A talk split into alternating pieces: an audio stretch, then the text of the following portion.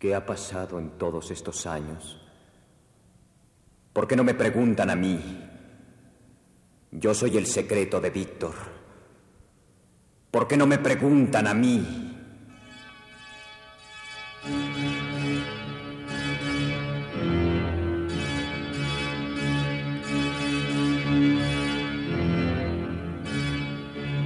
Frankenstein, de Mary Shelley.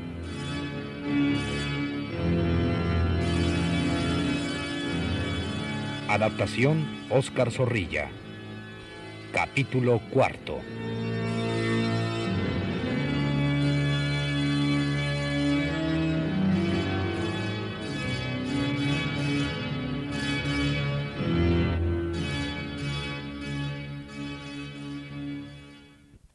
¿Qué ha pasado en todos estos años? ¿Por qué no me preguntan a mí? Yo soy el secreto de Víctor. ¿Por qué no me preguntan a mí?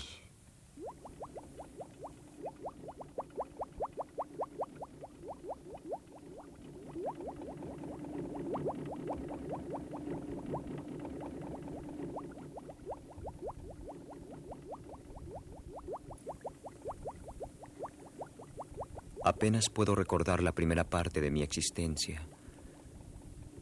Me acuerdo de una multiplicidad de sensaciones.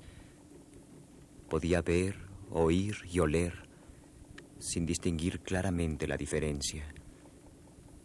También me acuerdo que hubo un momento en que una luz excitó mis nervios hasta el punto de obligarme a cerrar los ojos y que la oscuridad que se produjo me asustó. Volví a abrirlos y la luz me cegó de nuevo. Así, varias veces, hasta que dejó de molestarme. Me levanté y empecé a caminar, lo cual me produjo nuevas sensaciones. Hasta entonces había estado rodeado de cuerpos oscuros, imperceptibles. De pronto descubrí que podía andar libremente sin tropezar con obstáculos que no pudiera vencer. Pero la luz me seguía resultando opresiva. Su calor tan insistente que me veía obligado a refugiarme en la oscuridad. Constantemente sentía sueño.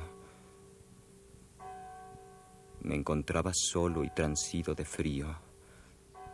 Nada sabía ni conocía a nadie y estaba dominado por un malestar tan grande que me sentaba a llorar de angustia. Mi mente era un torbellino de confusiones. Todavía estaba lejos de poder discernir, aunque distinguía la luz y la oscuridad. Sentía hambre y sed. Podía oír los innumerables ruidos que llegaban hasta mí y oler distintas emanaciones. Luego he sabido que al salir de la casa me tendía a descansar en un bosque, que me cubrí con un capote que encontré junto a un árbol, que busqué alimento y lo encontré en los frutos silvestres, que apagué mi sed en un riachuelo. Descubrí también con alegría que algunos sonidos que escuchaba provenían de unos animalitos cubiertos de plumas.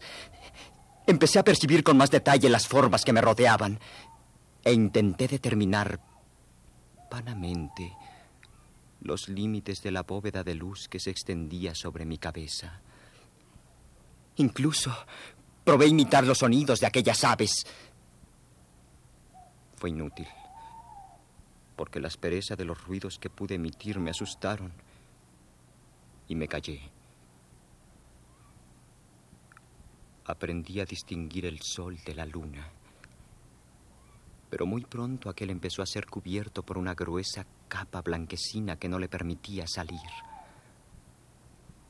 Ahora hacía frío todo el tiempo. El alimento iba escaseando y los pájaros se iban yendo. Pasaba el día entero sin tener con qué calmar mi hambre. ¿Cómo me resultaba difícil continuar así?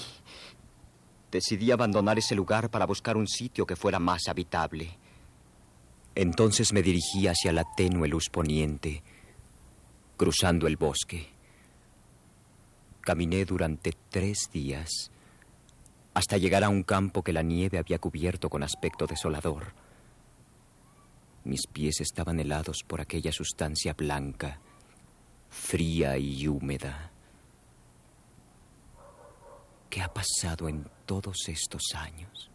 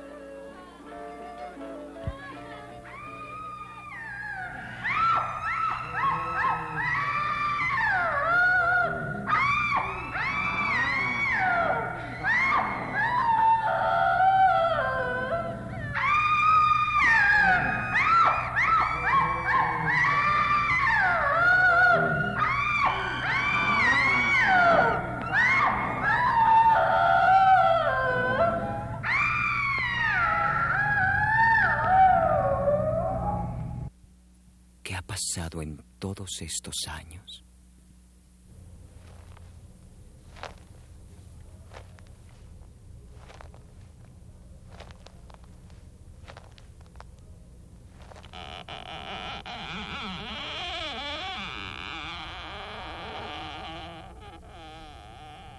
¿Quién va?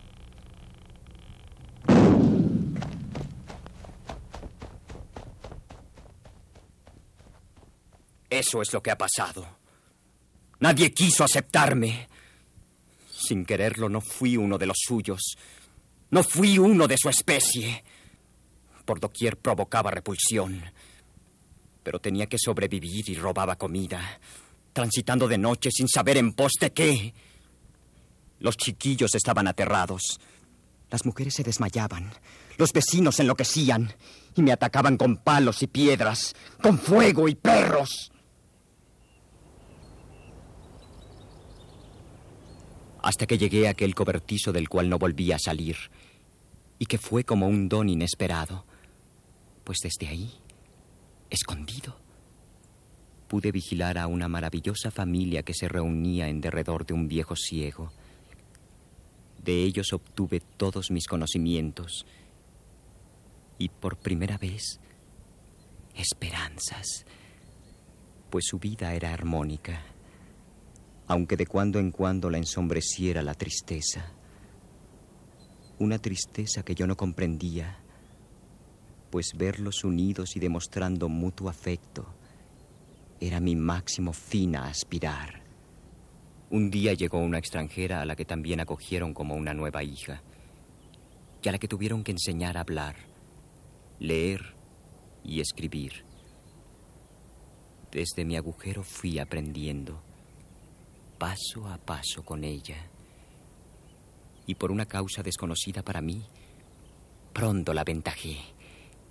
Y así como tomaba sus alimentos que luego les pagaba en leña, empecé a tomar sus libros y aprendí.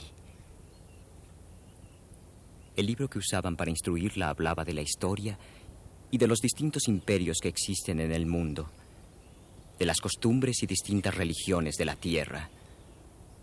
Aprendí cómo había sido descubierta América y lloré por la suerte de los naturales de ella. ¿Cómo era posible que el hombre tuviese tanto poder, estuviese tan lleno de virtud y al mismo tiempo fuera tan vil? Algunas veces era instrumento del mal y otras, por el contrario, lo imaginaba noble y digno. Me parecía que la historia explica la peor de las degradaciones, la del hombre, peor que la del gusano o la serpiente. Pasé mucho tiempo sin entender por qué un ser humano es capaz de matar a un semejante, por encima de leyes y gobiernos. Y cuando aprendí cómo se producían sus sanguinarios actos, mi incomprensión cesó y supe lo que eran la vergüenza y el horror. Conocí que las cosas más preciadas por los hombres eran una ilustre ascendencia y la riqueza material. Si alguien las poseía, se le respetaba. Si no, era simplemente un vagabundo o un esclavo útil para emplear sus energías en el enriquecimiento de los elegidos.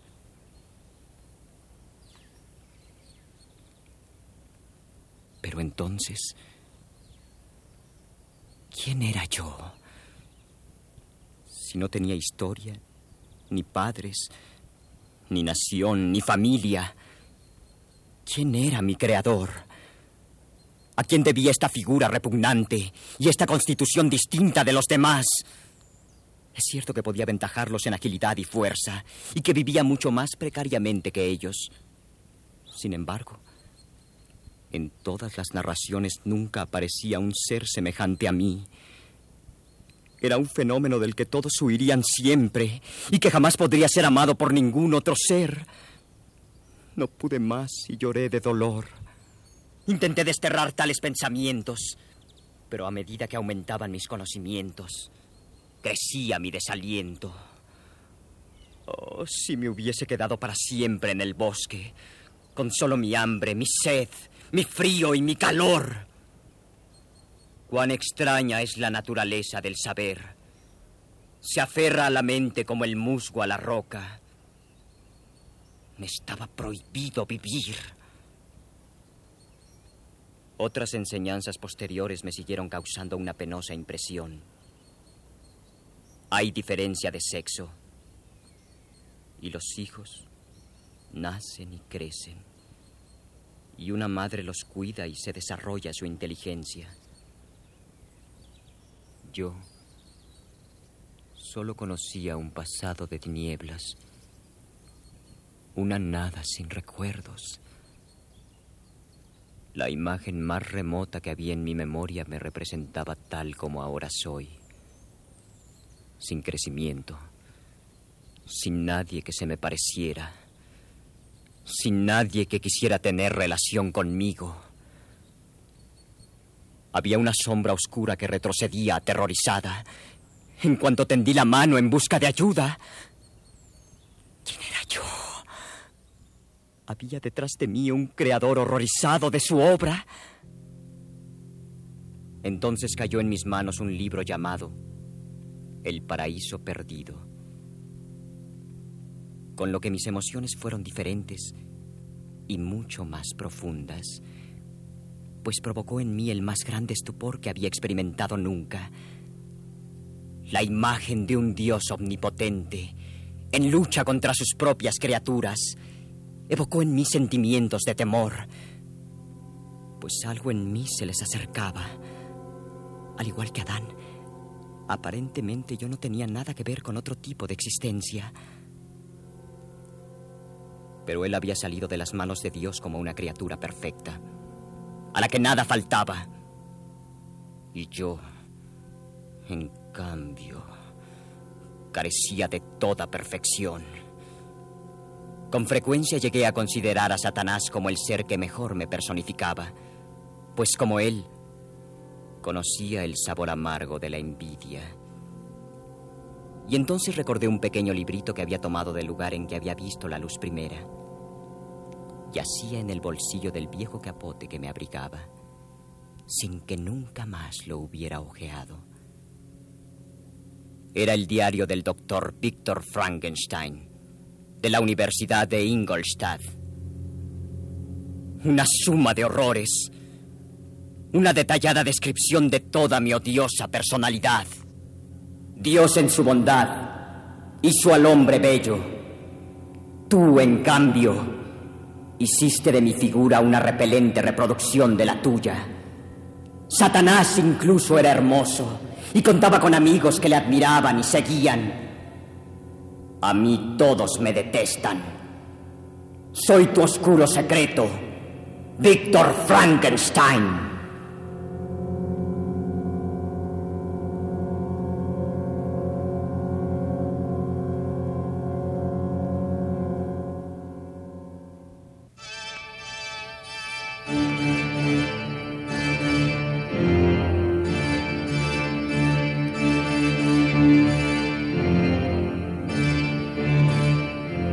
Frankenstein, de Mary Shelley.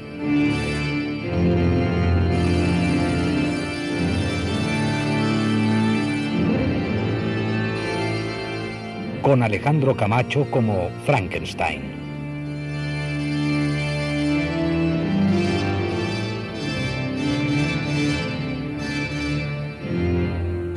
Grabación y montaje, Manuel Garro. Dirección técnica, Juan Carlos Tejeda. Dirección artística, Eduardo Ruiz Aviñón.